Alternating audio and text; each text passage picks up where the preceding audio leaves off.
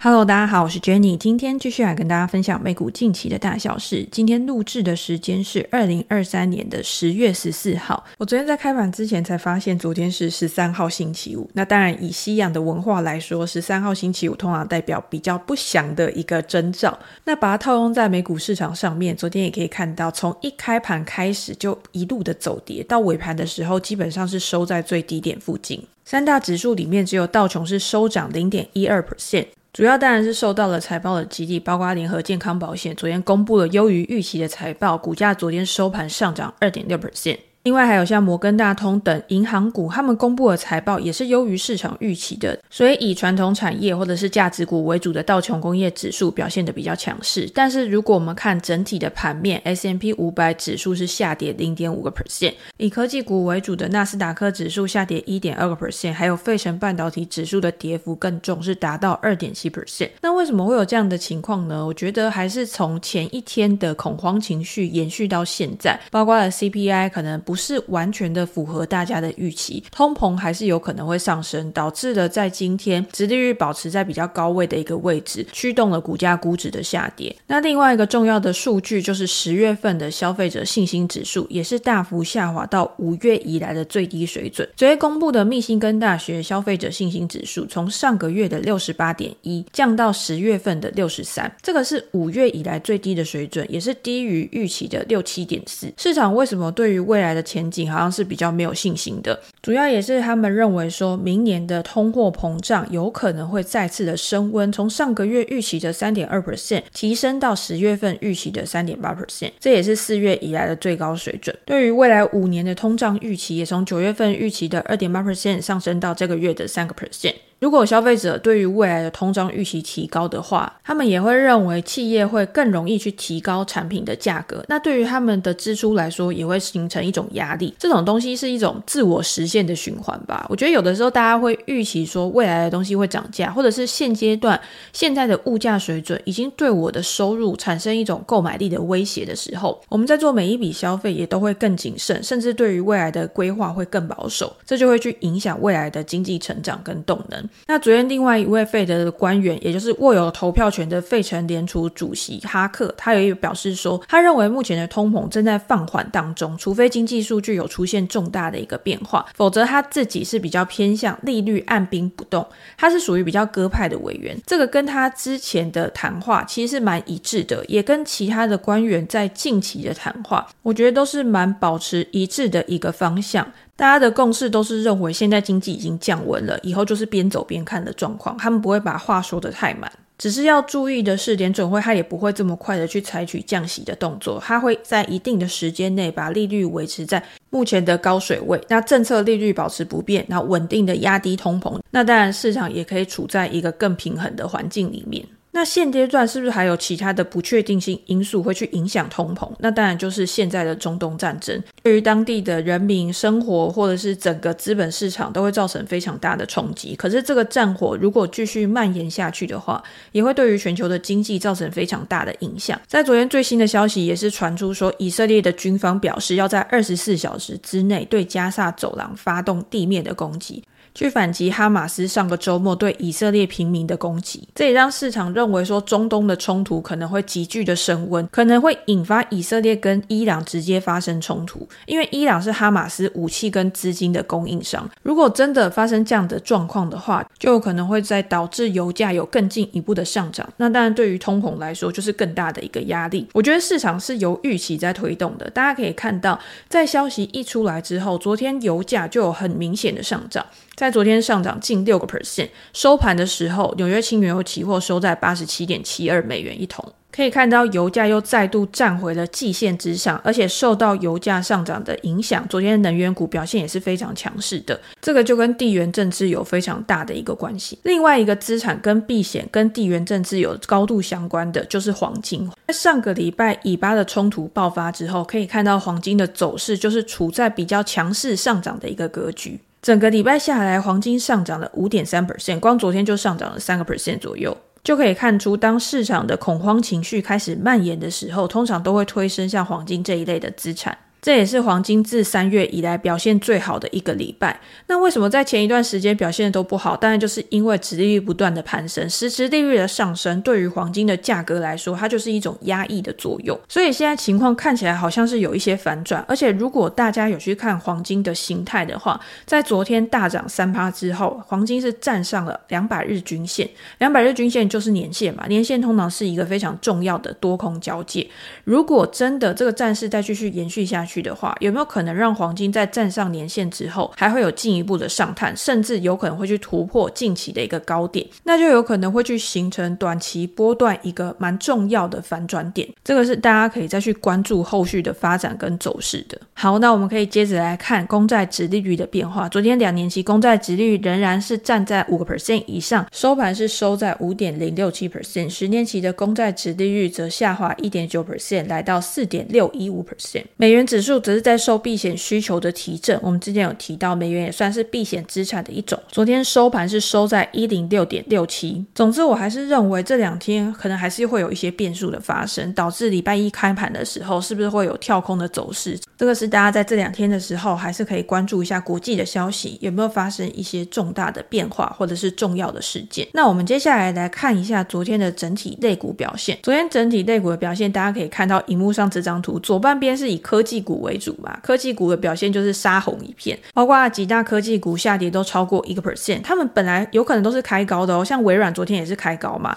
可是到最后尾盘的时候是收跌一点零四个 percent，跌幅比较重的是 Meta 跟特斯拉。两家公司的股价都下跌超过两 percent，但是更大的重灾区是前一天表现比较好的半导体类股，在昨天的下杀幅度也都是超过两个 percent 以上的。NVIDIA、AMD 或者是昨天涨多的博通，甚至是像 Intel 公，昨天的股价都下跌超过两 percent。而右半边比较偏向防御类股的，比如说像必须消费啊、健康照护啊，或者是因为中东的冲突而导致油价上升受惠的能源股，他们的表现则是都呈现上涨的一个格局。S M P 五百指数里面的十一大类股表现最好的就是能源股，能源股的 ETF XLE 昨天上涨二点二 percent，再来是公用事业跟必须消费类，表现最差的就是非必须消费类股、科技类股跟通讯服务类股，这些都是我们比较熟悉科技巨头的所在地。那昨天最重要的当然就是金融股的财报已经开始开出来了，昨天包括摩根大通、花旗、富国银行跟贝莱德都公布他们最新一季的财报，这三家公司的财报。加总起来，他们的利润其实是创下了历史新高。在过去这么长的时间持续升息的情况之下，他们的利息收入也有大幅度的增长，也去抵消了他们在其他收入上面增长不如预期或是衰退的一个负面影响。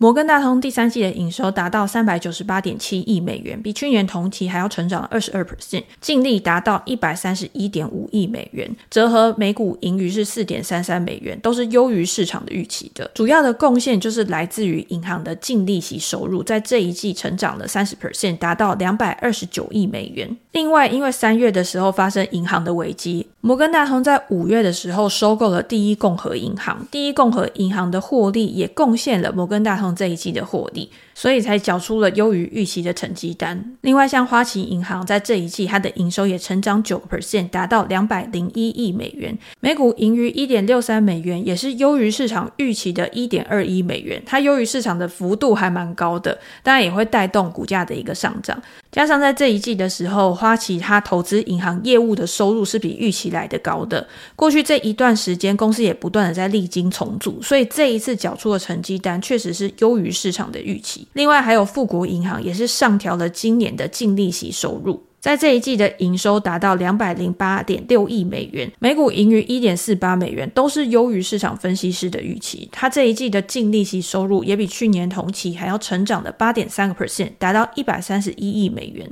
所以，同样也是因为这个因素去驱动了股价的上涨。不过，在银行缴出了优于预期的成绩单之外，摩根大通的 CEO Jamie Diamond 他有语出惊人，他表示说，现在是数十年来最危险的一个时刻，也就是大家不要为了过去这一季的表现而沾沾自喜，应该要去想未来的前景还有哪一些不确定性，有可能会导致银行业又再度的蒙上阴影。戴蒙表示说，他认为通货膨胀依然存在，所以利率还是有可能。会持续攀升的。虽然现在美国的消费者或者是美国的企业在整体上面都还维持着非常健康、稳健营运的一个状况，但是消费者正在减少多余的现金缓冲，也就是这些消费者在未来有可能会去降低他们的支出，对于经济造成一定程度的压抑。地缘政治的风险也是他考量的因素之一。之前的俄乌冲突，再加上现在哈马斯对以色列发动的攻击，有可能对于能源或者是粮食的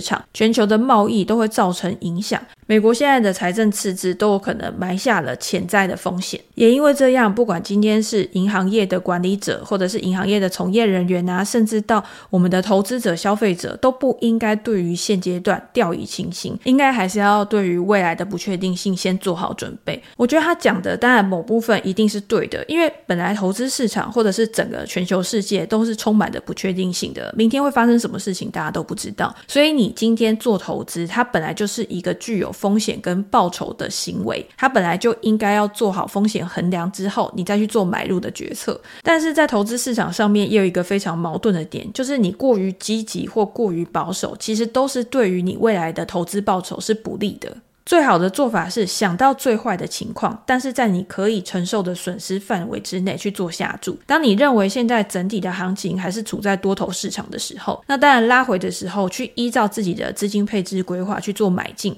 我觉得就是很好的一个策略。但是当你觉得现在就是处在一个下行的趋势当中，当波动的程度已经超过你可以负荷的范围的时候，那现阶段当然就是保守一点，处在观望的一个位置，等待有更好的时机进场的时候再买进。那我。对于大盘的评估，通常都会参考过去比较长时间的本益比或者是 forward PE，它在哪一个区间去做震荡，在合理的附近，其实就可以开始去做分批布局。那当然，如果有低于长期的一个水准的时候，那就是更好去做长期投资的一个买点。但是如果是以个股来说的话，个股就会有比较不一样的评判标准。比如说，你对价值股的评估跟对成长股的评估一定就不一样。价值股一定涵盖更多是估值的层面，但是成长股有的时候是比较偏向动能，也就是在市场特别好的时候，即便是它的估值比较高，但是由于市场对于未来前景的预期，会去不断的推升它的估值。每一段时间一定都有市场非常聚焦的公司、聚焦的类股，像之前可能就是 AI 类股，在上半年的时候去推动 AI 相关的公司，NVIDIA 啊、微软啊，只要跟 AI 沾到边的，Pantier 啊这些公司，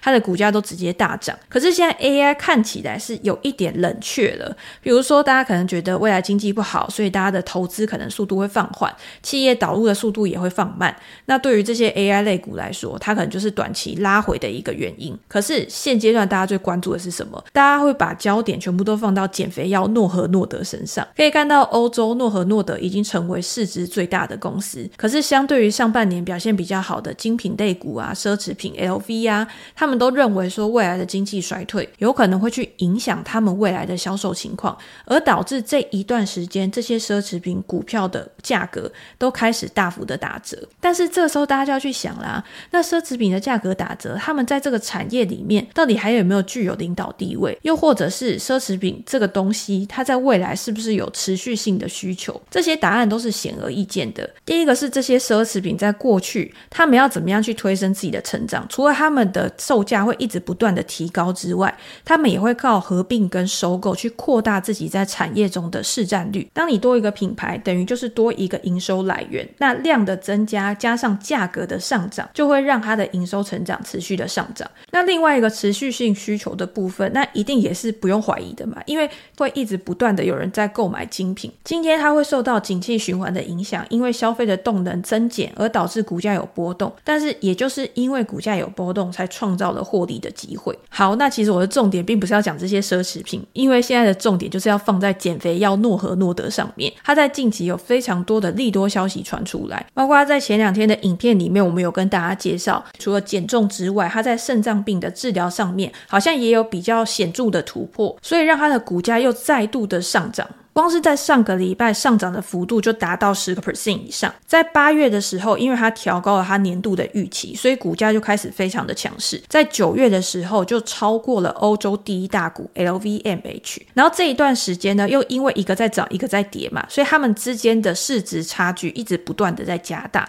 现在已经领先扩大一千亿美元以上了。昨天诺和诺德又再度的去上调了它二零二三年的营收跟它获利的一个指引。所以让它的股价在昨天收盘的时候上涨又将近两个 percent，创下了历史新高。诺和诺德预计它全年的营收将会成长三十二到三十八 percent，是高于它之前预期的二十七 percent 到三十三 percent。营业利润也预期成长四十到四十六 percent，高于之前预期的三十一到三十七 percent。为什么它会再度的上涨？原因就是因为他认为需求比他想的还要强劲。除了在欧洲市场之外，在美国对于 Ozempic 的销量，它的预期。也持续的在提高，光是今年的上半年，Ozempic 的销售就飙升了一百五十八 percent。如果未来有更多可治疗的疾病的话，那等于是扩大了它的营收来源。同样的，也是因为量能的提升而导致它的股价可能有进一步的发展。那诺和诺德的上涨其实也是牵动了很多相关的类股，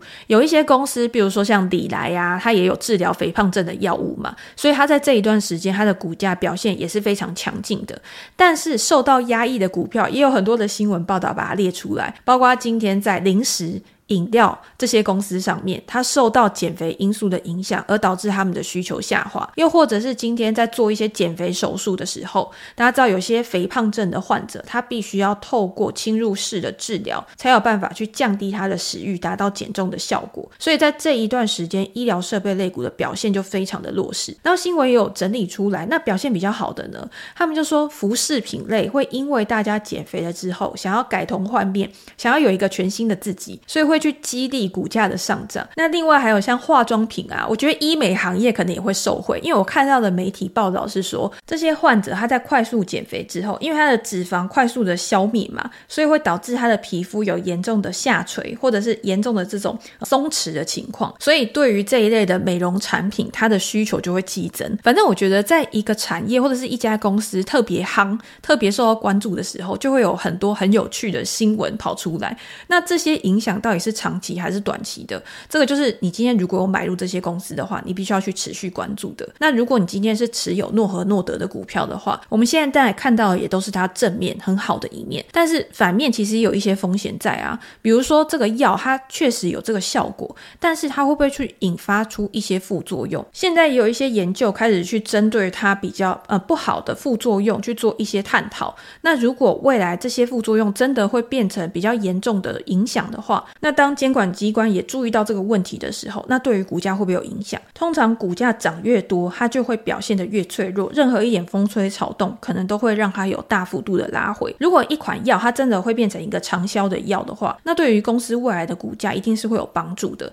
但是在你持有的期间，它的波动加大，那你抱不抱得住，也是你能不能在长期获得这些获利非常重要的一个因素。那也是稍微提醒大家注意一下风险。好，那最后再跟大家分享一下微软的消息。微软在昨天终于完成了它七百五十亿美元去收购动视暴雪的交易，在历经了二十一个月之后，在历经了监管的重重挑战，它终于完成了近五十年来最大笔的一个交易。这是 CEO 纳德拉在二零一四年以来这么多笔交易里面最大的一笔。那他在上任之后，其实做了非常多的交易，比如说他用两百六十亿美元去收购了 Lake In，以一百六十亿美元去收。收购了医疗的云端公司 Nuance。微软本来就是科技巨头，然后他靠他账上大量的现金，直接花钱去巩固他自己的竞争优势，去延伸到更多的产业。也是因为这样子，才会受到监管机关的关注。那在这一次收购了暴雪之后，大家也会关注说，它未来在游戏产业里面会不会有更积极的一些举措？那不过现在游戏市场可能还不会是微软最主要的一个营运重点，因为它占它总营收的比重还是比较低嘛。而且在最近一次的财报里面，其实纳德拉他谈到 AI 的次数还是会比像游戏啊或者是其他的一些业务来得多。现在各大巨头还是都把重点去放在 AI 上面，只是这一次的收购实在太受到关。注了，就连巴菲特之前都有参与到这一次收购的套利嘛，所以才会让现在整个收购完成之后，好像是达到了一个什么里程碑一样。好，那大家如果想要更了解微软的业务，还有它未来的股价展望的话，也欢迎到我的 Press Play 专栏，我在专栏里面都有针对微软现在的营运表现，它最新的财报有更进一步的分析，我会把链接放在资讯栏，大家有兴趣的话就可以点过去看一下。好，那今天就先跟大家分享到这边，如果大家有任何的问题或想法的话，也欢迎留言给我。我们在之后可以再拿出来做讨论。那今天就先这样了，拜拜。